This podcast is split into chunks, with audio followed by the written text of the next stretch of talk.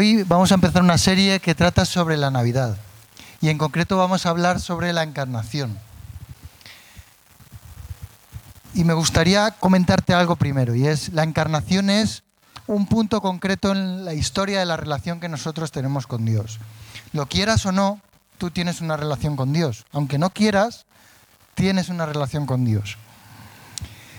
Y me gustaría enseñaros eh, un vídeo en el que se ve a varias personas que tienen relación entre ellas y esas relaciones están un poco estropeadas y se les propone un reto. Y el reto es que se miren durante cuatro minutos a los ojos, ¿vale? Vamos a ver qué es lo que pasa. Vale, lo que ha ocurrido aquí es que estas personas que tienen una relación, cuando se empiezan a mirar a los ojos, empiezan siendo conscientes de cuál es la situación de la relación que tienen, empiezan siendo conscientes de sí mismos. Y a medida que van eh, mirando a los ojos a la otra persona, empiezan a tener conciencia de quién es la otra persona, empiezan a amarla, a considerarla, a entenderla. Y cuando hacen esto, después pasan a verse reflejados en los ojos de la otra persona. Empiezan a reconocerse en los ojos de quien tienen delante. Y así un marido empieza a reconocerse como marido ante los ojos de su mujer. Un hijo empieza a reconocerse como hijo ante los ojos de su madre. Unos hermanos empiezan a reconocerse como hermanos en los ojos del otro. Entonces, lo que vemos aquí es que a medida que vas buceando en, en, la mirada del otro, es cuando puedes llegar a entender quién es, qué es lo que debes ser en los ojos del otro. Y esto es lo que debemos hacer con Dios, ¿no?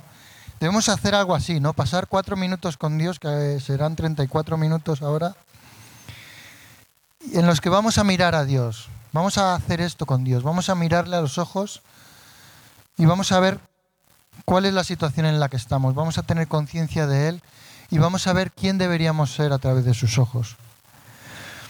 No sé en qué punto estás hoy con Dios, pero todos partimos desde este punto. A lo mejor no estás en este punto, pero has empezado aquí. Hemos empezado en una situación de conflicto con Dios, una situación en la que tenemos una deuda infinita con Dios.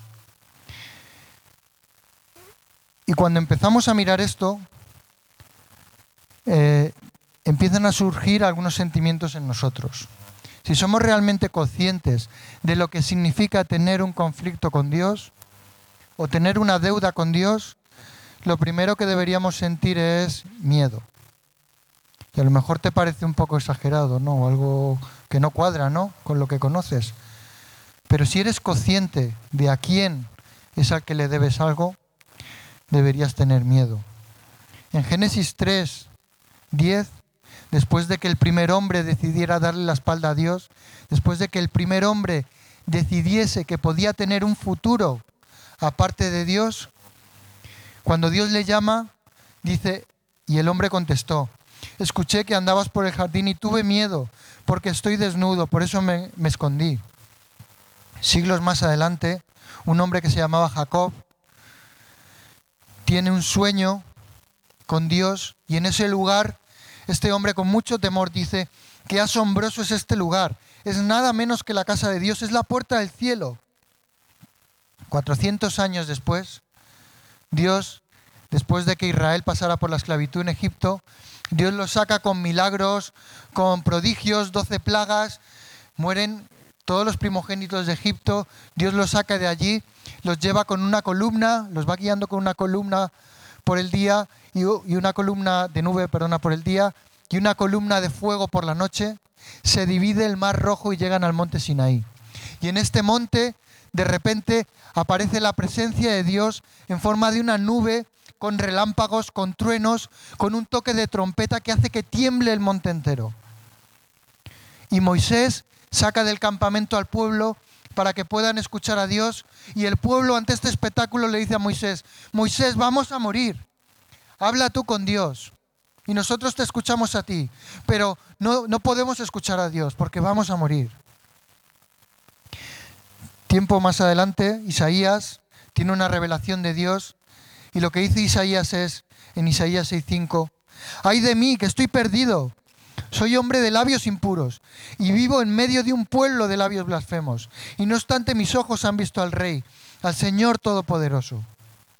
Y Dios establece una relación con el pueblo de Israel, una serie de ritos para hacerles entender que hay una distancia infinita entre nosotros, que nuestro destino es la muerte y que estamos separados del Dios infinito.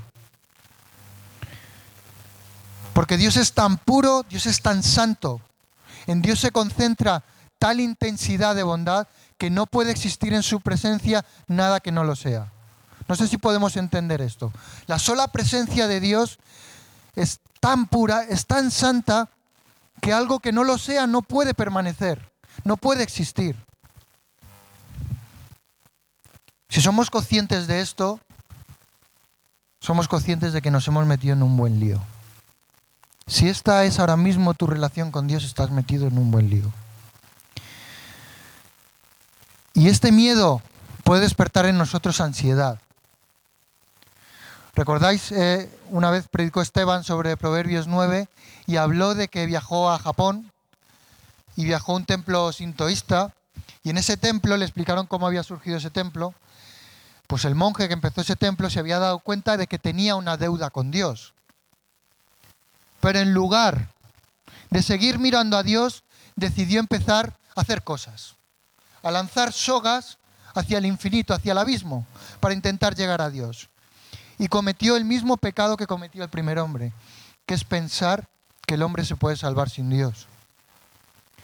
Pero Dios no nos deja con nuestro temor y nuestra ansiedad, sino que Dios desde el primer momento nos indica cuál es su voluntad, cuál es su intención en medio de este conflicto, que Él quiere resolver este conflicto. Y así, en Génesis 3.15, cuando el ser humano le ha traicionado, cuando el ser humano le ha dado la espalda, Dios dice, vale, te vas ahora mismo de mi presencia, pero un día, un, un hijo tuyo, un descendiente tuyo, va a derrotar a la mentira, a quien te ha engañado. Dos mil años antes de Cristo, Dios coge un hombre en Canaán, bueno, en Ur, que está un poco más lejos, Abraham, y hace un pacto con él. Y le dice, de ti van a ser benditas todas las naciones de la tierra. Todas las naciones de la tierra un día van a recibir mi bendición gracias a ti. A David le promete que un, que un día se sentará en su trono un rey eterno. Y Dios empieza a mostrar su esperanza. A medida que nos va mostrando en su revelación cuál es esta distancia infinita, todo lo, separamos, todo lo separado que estamos de Él, nos empieza a mostrar su intención, su plan de rescate. A medida que va aumentando la necesidad de ser rescatado, va aumentando la revelación de cuál es el plan de rescate. Y así lo tenemos en Jeremías, en Isaías, Zacarías, en los Salmos. Tenemos un montón de profecías que nos hablan de alguien, de un Salvador, de alguien que vendría a mediar en este conflicto. Y llegamos al siglo cero de nuestra era. Y Dios pone a alguien en medio de este conflicto, un mediador a Jesús. Y entonces vamos a ver quién es Jesús a través de alguien que le conoció muy bien, del apóstol Juan. El apóstol Juan fue probablemente uno de los tres mejores amigos que tuvo Jesús. Y el apóstol Juan luchó para que nos llegase claramente quién fue el Jesús que él conoció. Juan quería que viéramos el Jesús que a él le cambió la vida y le transformó. Durante la época de Juan en el primer siglo empezaron a surgir muchas teorías, muchos movimientos heréticos que dudaban de que Jesús fuera el que decía Juan. Y Juan se empeñó en su evangelio, en sus cartas, de decir, este es Jesús.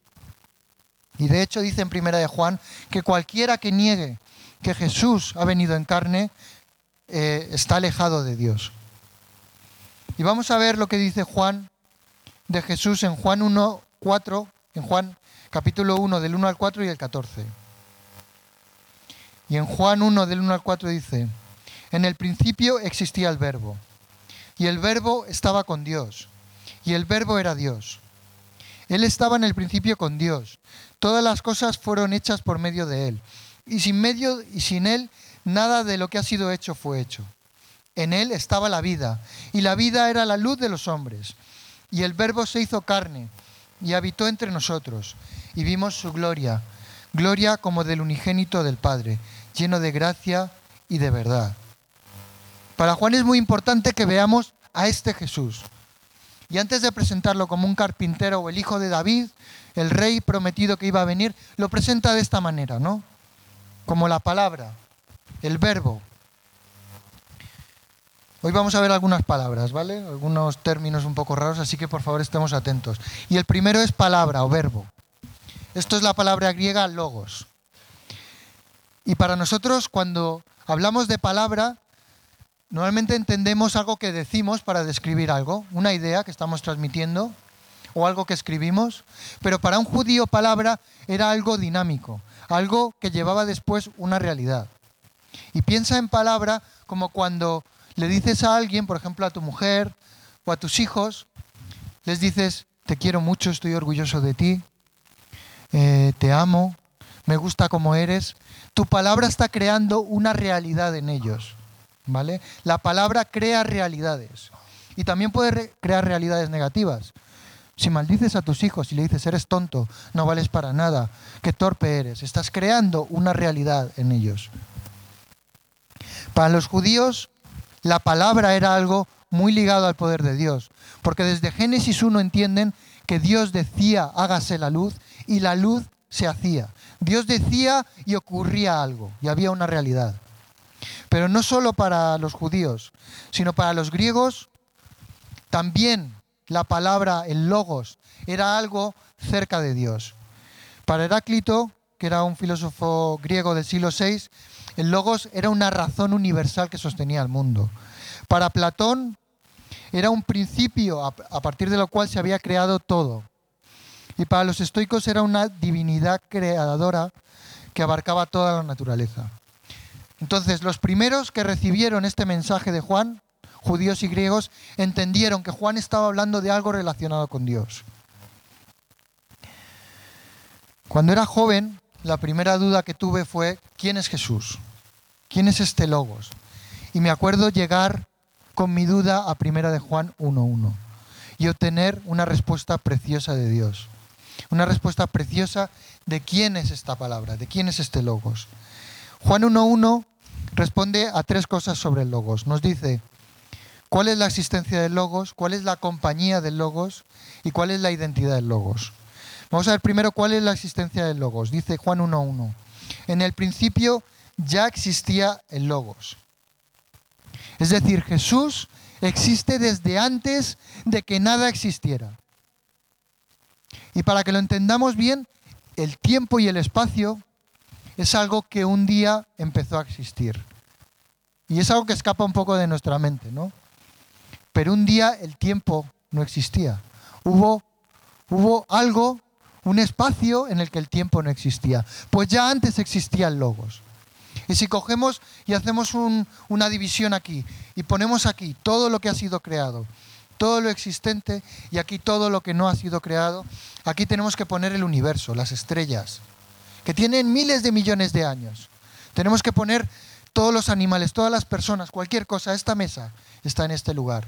Y si tenemos que colocar al logos en un lugar, lo tenemos que colocar aquí, en el lugar donde está Dios, aquello que existe para siempre.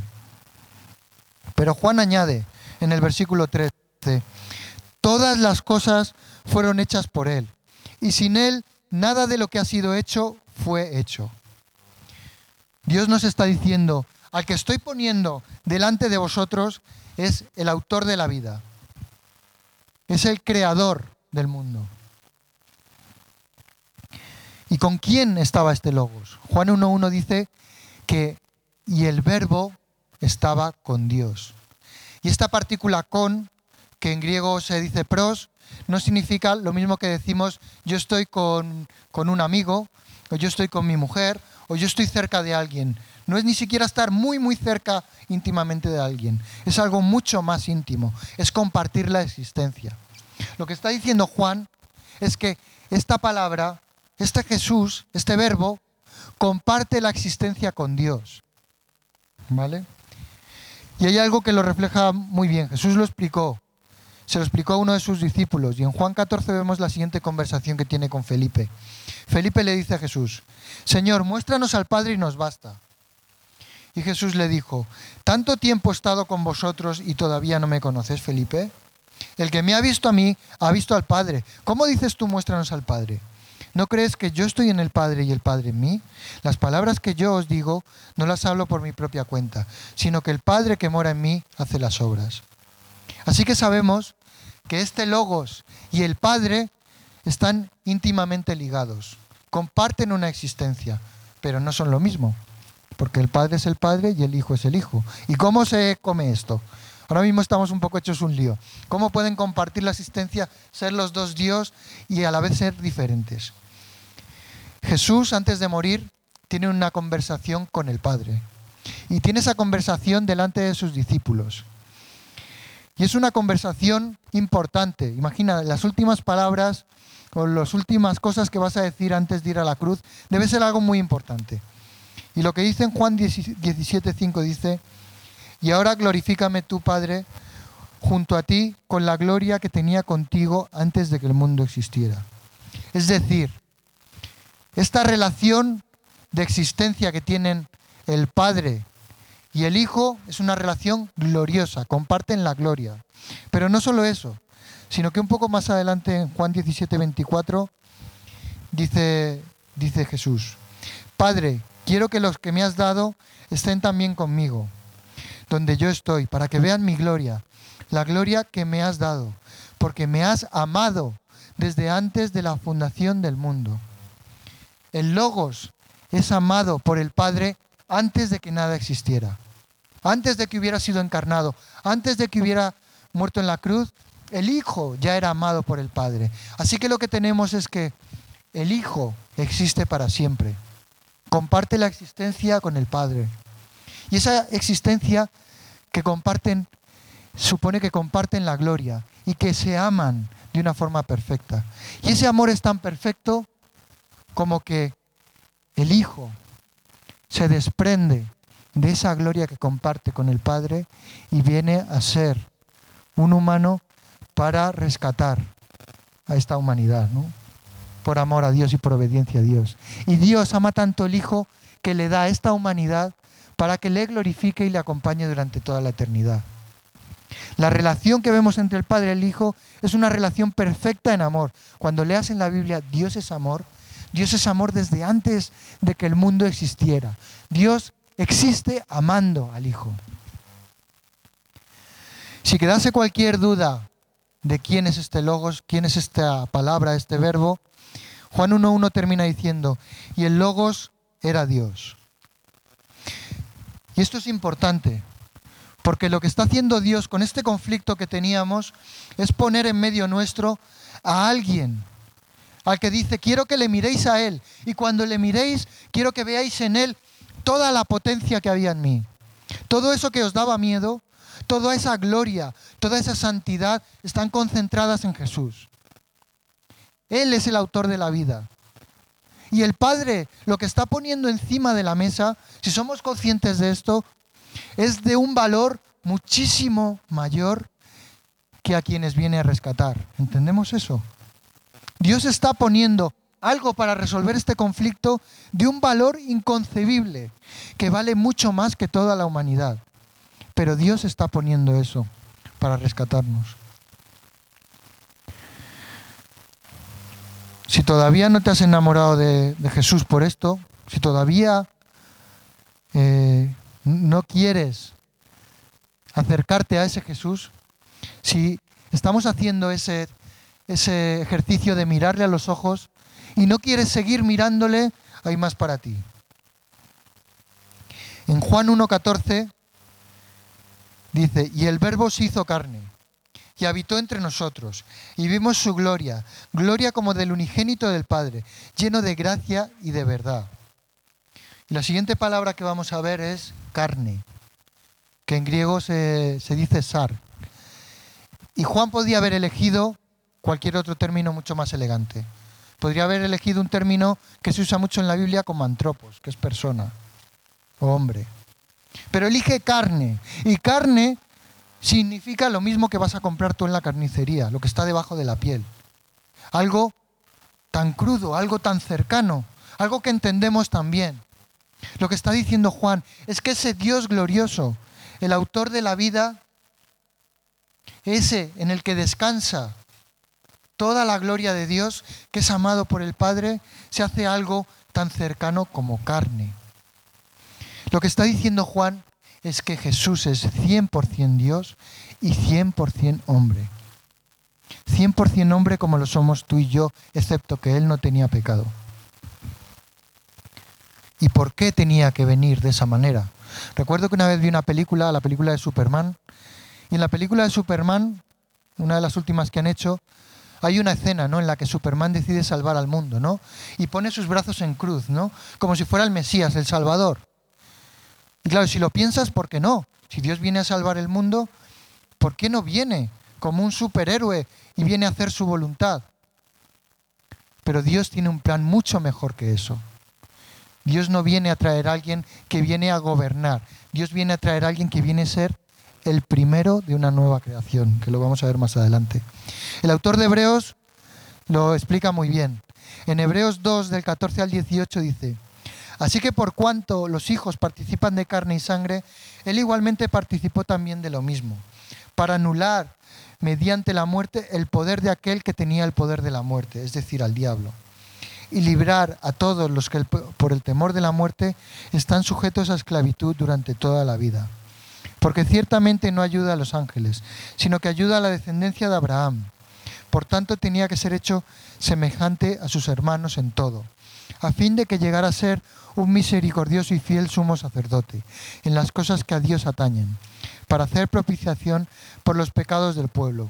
Pues por cuanto él mismo fue tentado en sufrimiento, es poderoso para socorrer a los que son tentados. Así que cuando estamos mirando a este mediador que Dios ha puesto, no solamente estamos viendo al autor de la vida, no solamente estamos viendo al santo de los santos, estamos viendo a alguien que siente, que sintió hambre, que sintió frío, que sintió dolor, que sintió pena cuando se moría un amigo, que lloró. Alguien que te entiende, alguien que sabe por lo que estás pasando. ¿No crees que merece toda nuestra atención ahora? Estamos mirando a lo más adorable, lo más deseable de todo el universo. Eso es quien ha puesto Dios en medio de este conflicto. Y ahora que estamos mirando a los ojos a Dios y empezamos a entender ya quién es Él, es cuando empezamos a entender quién debemos ser a sus ojos. Y el versículo 14 dice, y este logos habitó entre nosotros. Y la tercera palabra que vamos a, ver es habitar, que tiene la misma raíz que esta palabra, tabernáculo, ¿vale? Que en griego se dice esquinos. Y lo que está diciendo Juan es como si estuviera diciendo, y este Logos, el autor de la vida, este vino a ser un templo en medio de nosotros. Este tabernaculeó entre nosotros. ¿Y qué significa que Jesús sea un templo? Hay un vídeo muy interesante que está en, YouTube que podéis ver de un ministerio que se llama The Bible Project o el Proyecto Biblia, que explica muy bien términos complejos, ¿no? Y explican cosas muy interesantes, ¿no? Os recomiendo que, que lo veáis. Y tienen un vídeo sobre lo que significa el templo. Está en inglés, así que os lo tengo que contar, ¿vale? Pero si queréis podéis ir a verlo en YouTube. Y trata sobre qué significa y qué implicaciones tiene el templo. Y si pensamos qué es el templo, tendríamos que decir que el templo es una especie de símbolo. El templo es como un portal, como un lugar donde estas dos dimensiones que están en conflicto están unidas. Un lugar en el mundo donde estas dos realidades que están separadas se juntan y se comunican. ¿vale? ¿Y cuál fue el primer templo? El primer templo nos dice Génesis 1 que la tierra y todo el, toda la creación, mejor dicho, todo el universo fue creado en seis jornadas. Y después, en la séptima jornada, la presencia de Dios descansa. Es como si su presencia se posara sobre la creación. Y en esa creación hay un lugar especial que se llama Edén. Y el Edén, que significa deleite en hebreo, es el lugar donde la presencia de Dios se encuentra con el hombre. Y Dios se comunica con el primer hombre. Y le manda algo, le manda cuidar de la creación. Así que podríamos decir que el primer templo que existió fue la creación. El primer templo donde descansaba la presencia de Dios fue la creación. Y el primer sacerdote fue el primer hombre. Pero el corazón del hombre se desvía. Y el hombre considera que puede tener una existencia sin el yo soy. El hombre considera que puede llegar a vivir sin Dios. Pero Dios no pierde la esperanza. Dios no, no se da por vencido. Y decide hacer un pacto con varias personas. Lo hemos leído antes, ¿no? Con Abraham, con Moisés. Y a Moisés le enseña el diseño de una tienda, de un símbolo que tiene que servir, un oasis en la tierra para que el hombre pueda entender cuál es el futuro que le espera. Y en el sitio más sagrado de ese lugar, el lugar santísimo, está la presencia de Dios. Y todo se decora recordando al Edén. ¿Vale? Hay, hay formas de frutos, de, de animales, de árboles que recuerdan a la creación. Dios está lanzando el mensaje de lo que debería ser. Mi presencia debería descansar en toda la creación. Pero el corazón del hombre se vuelve a desviar y piensa que haciendo funcionar el tabernáculo sin que su corazón esté ligado a Dios, todo puede ir bien. Israel acaba siendo exiliado por los babilonios. Y los babilonios destruyen el templo que se construyó después de ese tabernáculo. Después de 40 años, no, 70 años, vuelven otra vez a Israel y reconstruyen el templo. Y esto lo podéis leer en Esdras. Pero esta vez la presencia de Dios ya no descansa en este templo. Y el corazón de Israel se vuelve a quebrar y se vuelve a desviar de Dios, ¿no? El hecho de pensar que podemos jugar a la religión, podemos seguir lanzando sogas en medio de este conflicto para intentar llegar al infinito. Pero Dios no pierde la esperanza y entonces introduce a Jesús. Y Jesús dice de sí mismo que Él es el camino, el único camino, la única verdad y la vida. Él dice que con Él viene el reino de Dios. Él dice que Él es un templo vivo, un nuevo templo, el templo definitivo un templo viviente, en el que vuelven a estar en armonía en Jesús la realidad de Dios y la realidad de los hombres. Vuelven a estar en armonía en la persona de Jesús. Pero Jesús no se queda ahí y dice que a través de su muerte y su resurrección, la presencia de Dios va a habitar en todos los que seguimos a Jesús. Lo que está diciendo es que estamos destinados a ser mini templos mini encarnados de Dios en el mundo. Estamos destinados a ser puntos de contacto para el mundo hacia Dios, puertas a las que el mundo puede empezar a reconocer y acercarse a Dios. Somos la esperanza final para el mundo. Podemos captar todo lo que esto significa, podemos entender lo que Dios está proponiéndonos. Un día vi un vídeo de un niño que estaba hablando de su padre. Y decía, mi padre es el mejor del mundo, mi padre es increíble, tengo el mejor padre que podría tener.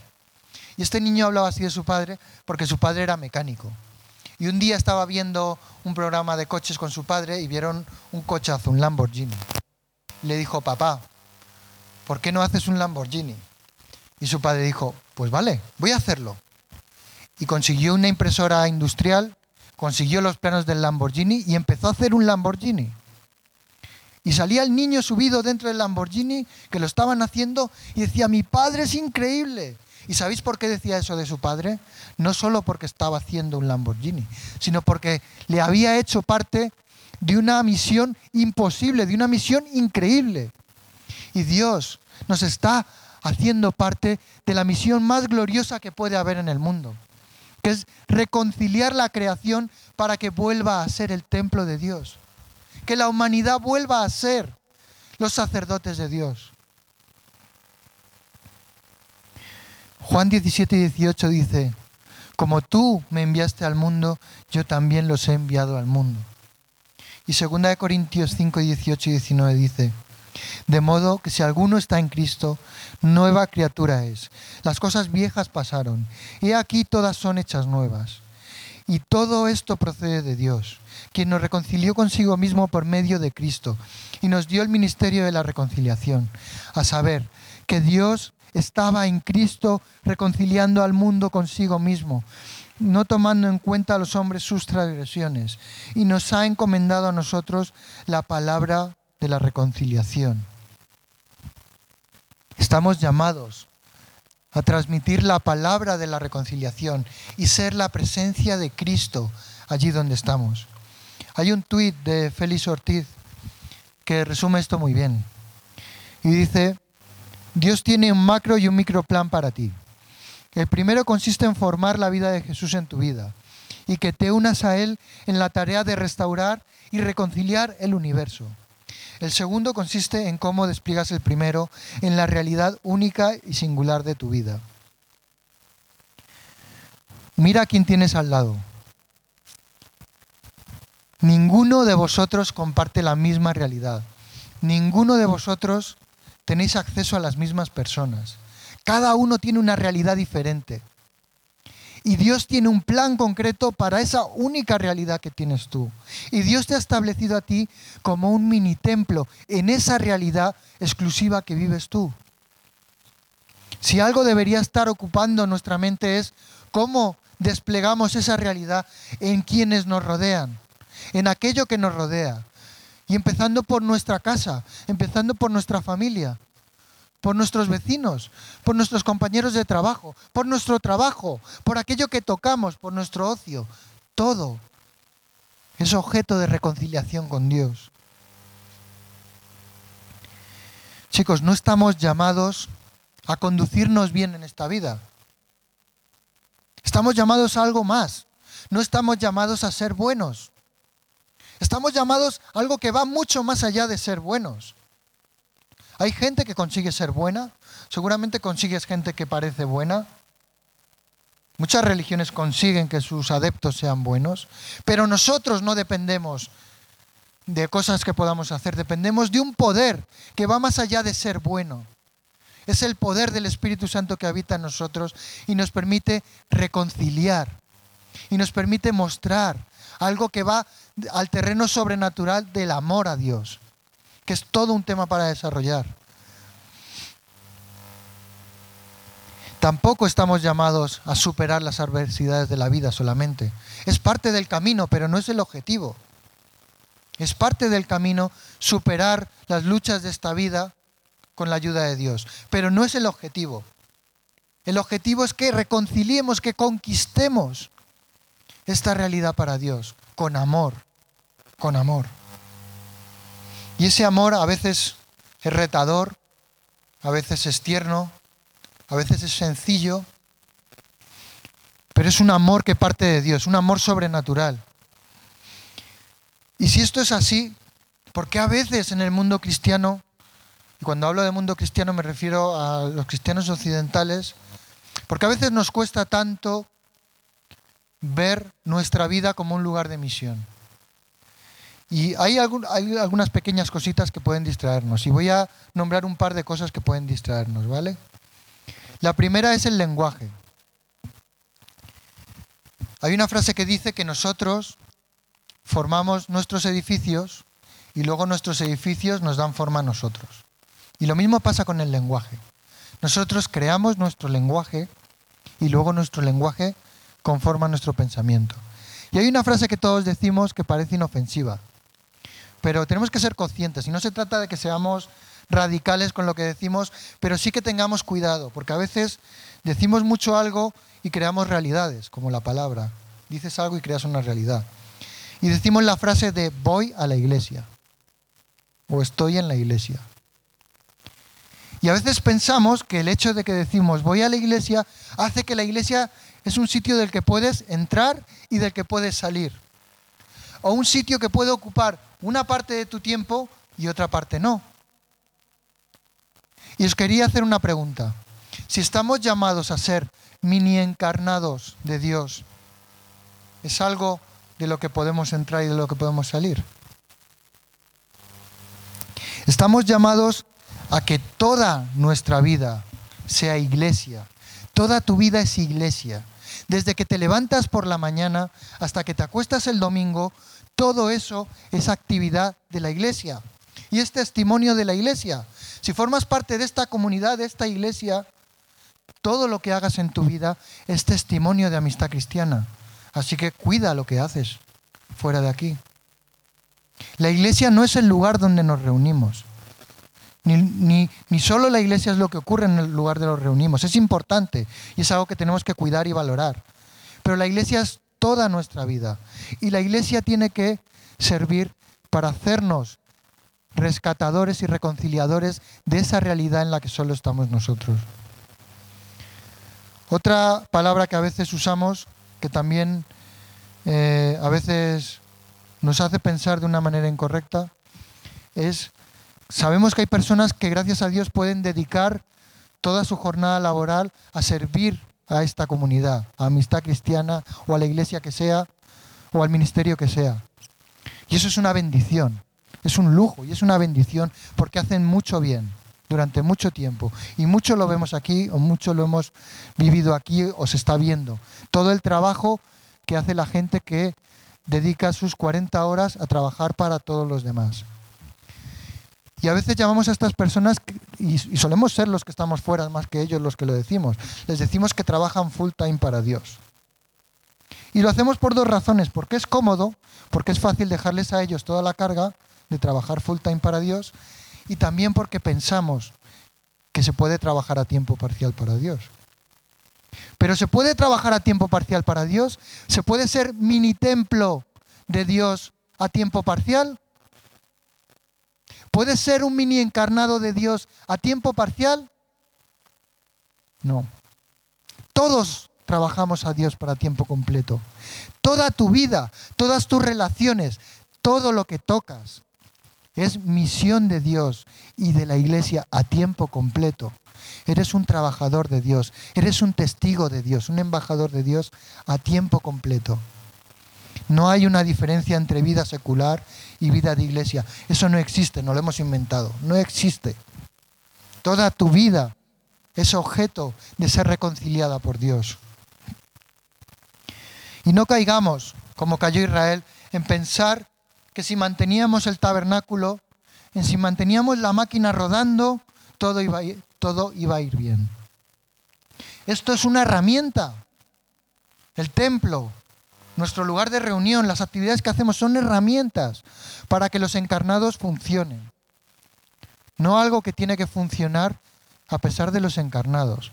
Y si estás trabajando, si te estás esforzando en que esto funcione, sigue haciéndolo, pero ojo, lo que valida tu condición de cristiano no es lo que haces el 1% de tu tiempo, sino lo que haces el 99% de tu tiempo. Lo que haces el 100% de tu tiempo es lo que demuestra que eres cristiano. ¿Vale? ¿Qué estamos llamados a ser? En Juan 13, 34, 35 se nos dice, un mandamiento nuevo os doy, que os améis los unos a los otros como yo os he amado. Así también os améis los unos a los otros. En esto conocerán que sois mis discípulos, si os tenéis amor los unos por los otros. Enfoquémonos en ese amor. Iglesia, enfoquémonos en ese amor que tiene que haber los unos por los otros y enfoquémonos en cómo llevarlo a la gente, cómo podemos llevar este amor que hay dentro a la gente para que glorifiquen a Dios y para que reconozcan que entre nosotros está Dios y podamos reconciliarles. Hay un ejemplo que, vivió la historia, estoy en descuento, lo siento chicos, ya acabo. Y es algo que pasó en, en el siglo segundo de nuestra era, durante el Imperio Romano, durante la época de un emperador que era Marco, Aurelio, hubo una peste terrible. Y esa peste acabó con la cuarta parte de la población de Roma. ¿Y sabéis lo que ocurría? Que los romanos echaban a la calle a sus enfermos, los tiraban, huían de ellos, los despreciaban para no contagiarse. ¿Y sabéis qué hacían los cristianos? Los recogían, los cuidaban y se contagiaban y muchos morían. Y el mismo emperador Marco Aurelio le habla a un, sacerdote pagano y le dice, haced vosotros lo mismo porque ellos están llevando al pueblo. Porque no solamente cuidan sus enfermos, sino que cuidan a los nuestros. Imitadles. Y no podían, porque no tenían el poder sobrenatural de quienes deciden amar y arriesgar sus vidas para reconciliar. Estamos llamados a eso. Y no sé en qué punto estás hoy. No sé si estás en conflicto con Dios. No sé si estás ya empezando a mirar a Jesús o si ya eres un mini templo de Dios.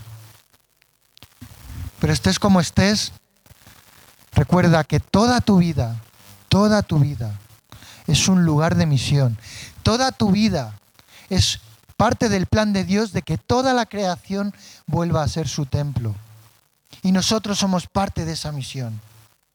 Así que no dejes pasar ni una oportunidad. No veas tu trabajo como un lugar de sufrimiento. Míralo como un lugar de misión. No veas tu familia como un lugar que se puede perder. Reconcilia tu familia y tu lugar de trabajo para Dios. Así que vamos a orar. Vamos a orar por ti si es que quieres dedicar hoy tu vida a Dios, si es que quieres entregar tu vida a Dios y si llevas tiempo en la iglesia pero nunca te has visto como un reconciliador, como un mini templo y has pensado que podías vivir una doble vida, que podías salir de, de aquí, de este lugar, y podías salir de la iglesia, y te has dado cuenta que toda tu vida es parte de la iglesia y quieres dedicarlo a Dios, también puedes salir adelante.